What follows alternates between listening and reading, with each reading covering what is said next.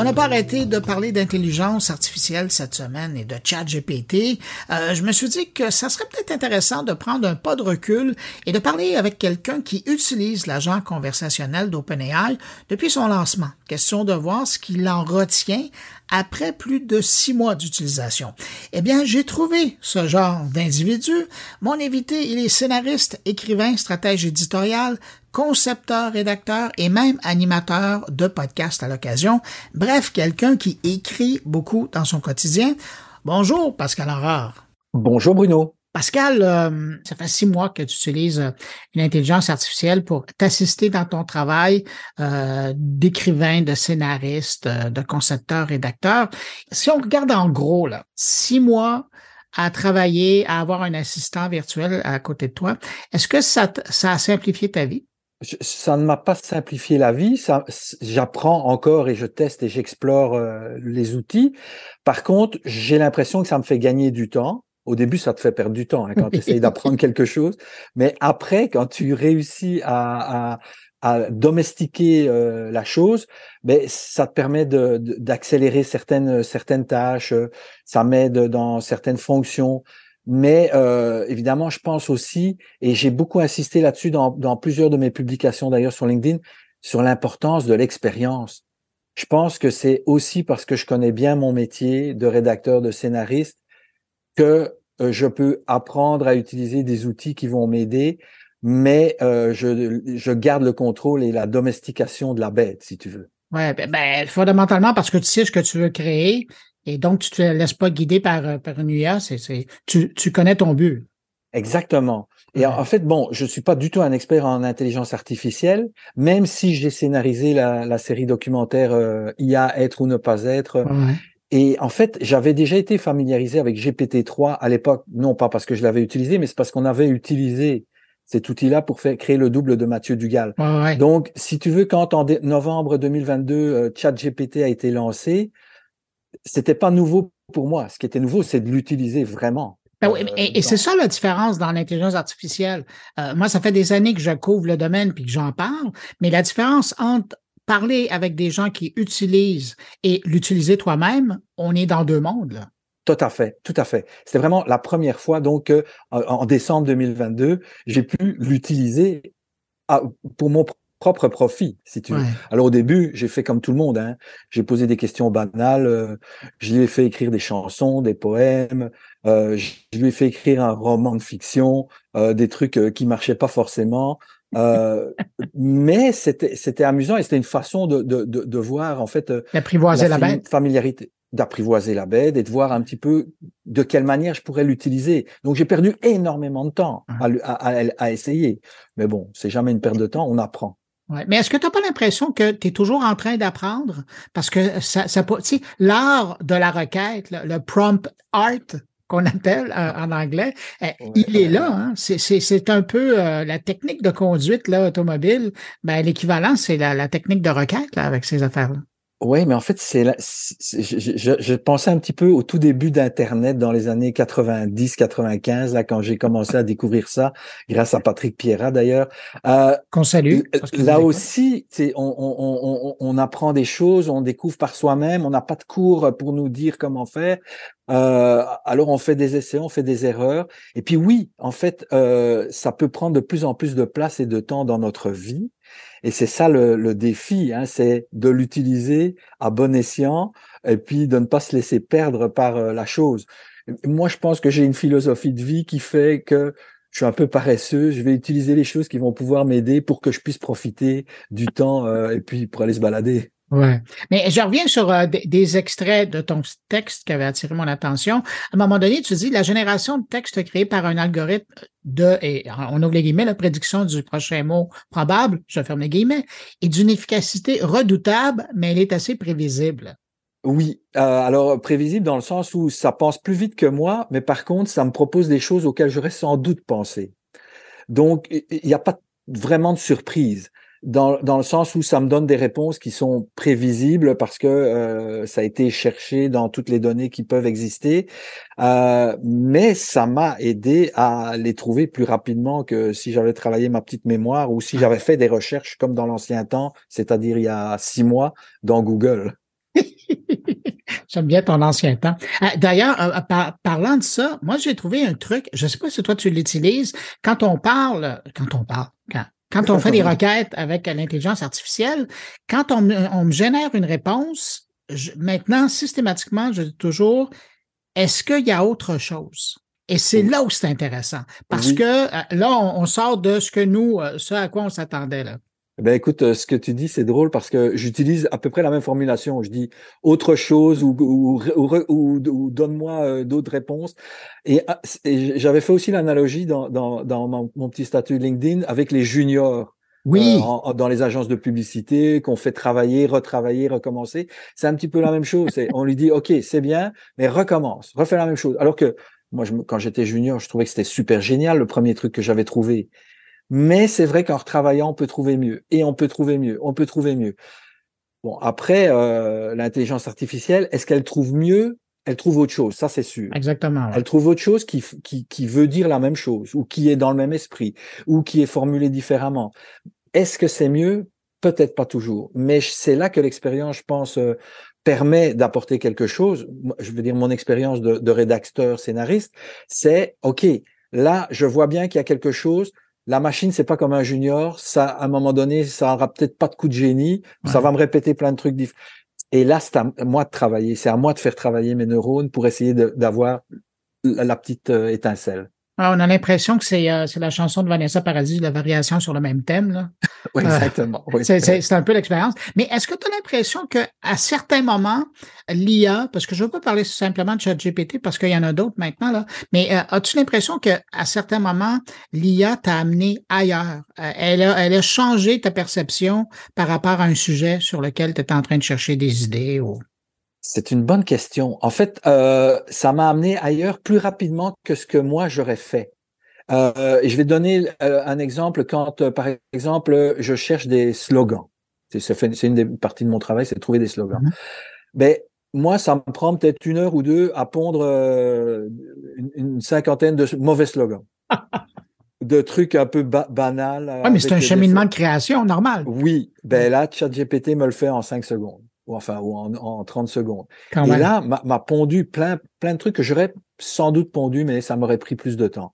Et, mais en les lisant, ben là, ça m'amène ailleurs. Donc, ça ne m'amène peut-être pas dans des pistes que je n'aurais pas imaginées avec le temps.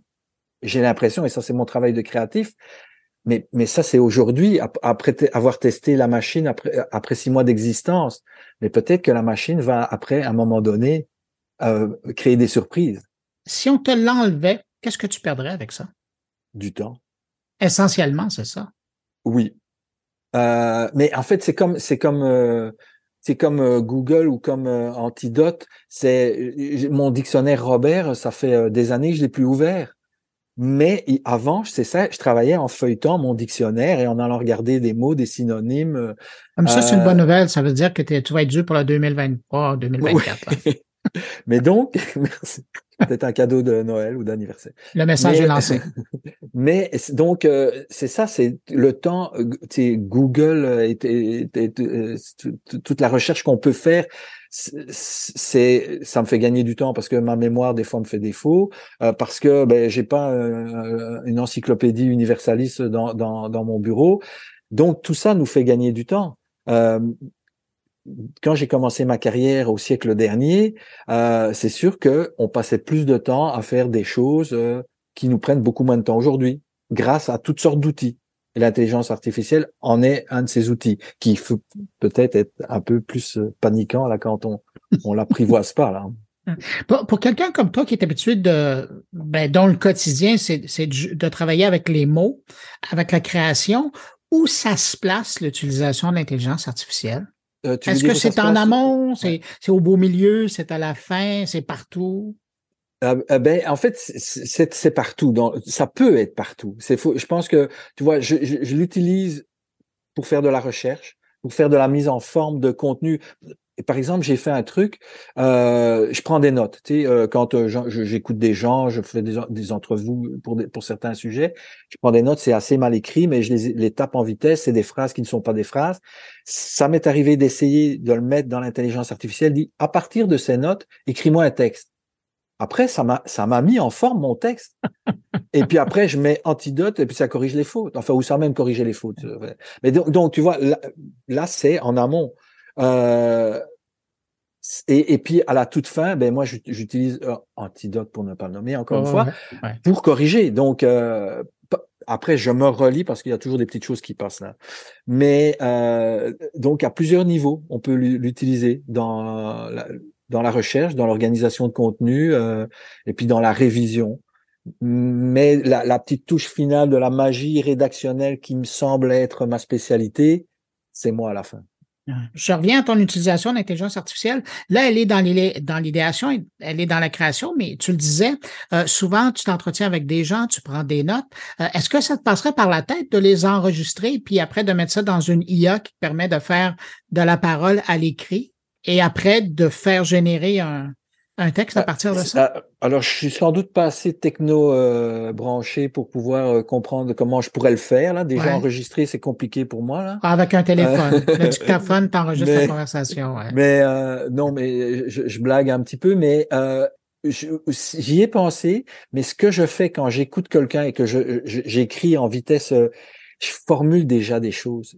J'écoute ce que la personne me dit et au lieu d'avoir un verbatim, quelque part, je fais un résumé euh, orienté, oui, orienté, et je ressors les choses qui me semblent les plus intéressantes. Des fois, je mets des guillemets parce que je sais que c'est ça la phrase que je vais vouloir utiliser. Tu sais, j'ai des petits trucs qui me qui là encore me font gagner du temps parce que si je, je t'écoute, je t'enregistre, puis après que j'ai nouveau le verbatim de ce qu'on a eu, c'est comme deux fois la même chose, si tu veux. Donc, déjà, dans la prise de notes, tu es, en mode de créatif.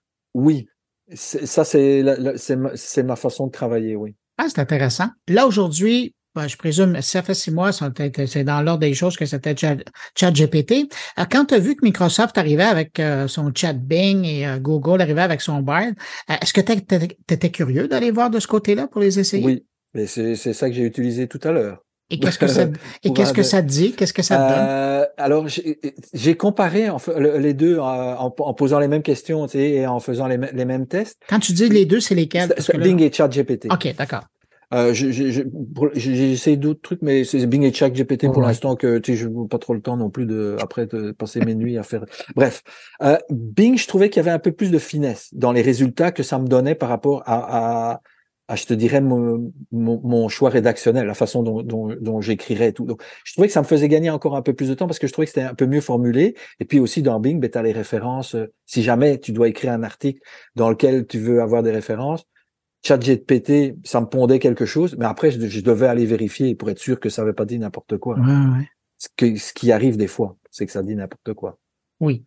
Est-ce que ça t'a est-ce que ça t'a surpris de voir comment, justement, quand on dit de dire n'importe quoi, est-ce que ça t'a surpris de voir euh, ChatGPT euh, aussi affirmatif quand il est dans l'erreur et qu'il invente? Tu sais, à un moment donné, tu parles qu'il invente des mots. Euh, des mots ben oui, écoute, ça, ça, ça, a l'air d'être un, d'être un élève arrogant qui euh, affirme des choses devant le professeur alors que le prof connaît la réponse. Et puis, euh, tu as envie de le baffer. Là.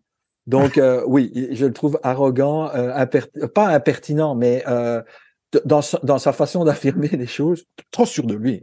C'est important de le rappeler pour les gens qui n'ont pas encore vraiment utilisé parce qu'ils pourraient se faire amener en barque très très loin. Oui, en fait, excuse-moi de te couper, mais c'est vrai, hein, quand tu as quelqu'un qui affirme quelque chose devant toi, puis que cette personne a l'air d'être sûre d'elle et de connaître, toi, tu doutes, tu es plus sûr de toi, tu dis, oh, je me suis peut-être pas bien informé. Non, attention là. ah oui, puis, eh, puis, elle arrive avec des dates, avec des noms, avec c'est vraiment impressionnant. Moi, je me suis amusé à faire euh, des, des, capsules historiques euh, au sujet de l'internet et les dates étaient mauvaises, euh, des noms, mais, sauf que ça se tenait. Si quelqu'un n'avait pas fait de, de, vérification sur le texte, c'était plausible. Mais sauf que la chronologie, elle n'est pas du tout. Écoute, en terminant, si tu avais un conseil à donner, parce qu'il y a des gens qui nous écoutent euh, et qui n'ont euh, pas encore commencé à utiliser ça, ils se disent, bah, est-ce que c'est vraiment pour moi? Mais des gens qui sont dans l'écriture comme toi, euh, des gens qui sont dans la création comme toi, qu'est-ce que tu leur donnes comme conseil? D'abord et avant tout, c'est de confirmer sa, propre expertise et de ne surtout pas avoir l'impression que nos connaissances ne sont pas suffisantes et au contraire de les approfondir mais vraiment d'être expert dans son domaine. Puis après, c'est de l'essayer euh, de, façon très ouverte. Et quand tantôt tu parlais des prompts, hein, des, des, requêtes, là, c'est euh, sûr que il faut faire beaucoup d'essais pour voir quelle est la meilleure façon de trouver le résultat qu'on veut avoir. Je vais juste te donner un exemple.